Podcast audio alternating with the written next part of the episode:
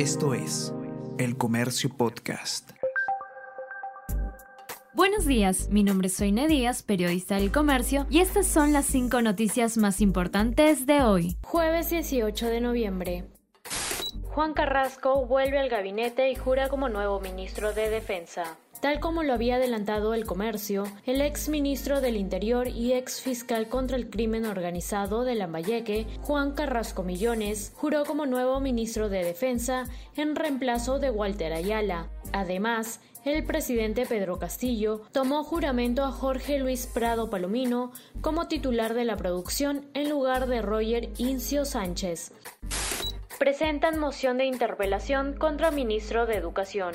A iniciativa del congresista Diego Bazán de Avanza País, se completó las firmas necesarias para presentar la moción de interpelación contra el titular del Ministerio de Educación, Carlos Gallardo, por las denuncias sobre irregularidades en la aplicación de la prueba única nacional de la evaluación docente.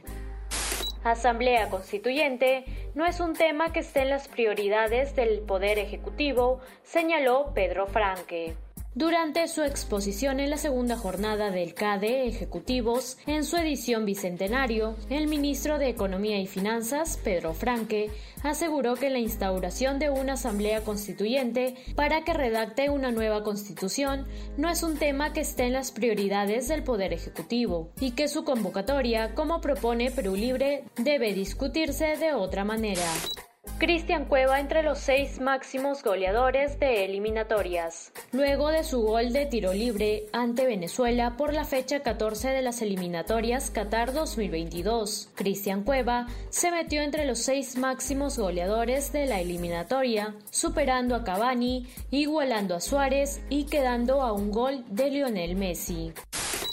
Marchas frustradas por represión en Cuba. Me quebré, reconoció ayer el joven dramaturgo Junior García Aguilera, principal promotor de la fallida marcha disidente del 15 de noviembre en Cuba, en su primera declaración desde España, donde llegó ayer sorpresivamente.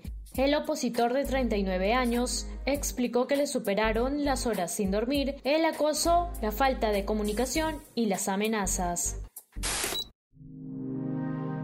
El Comercio Podcast.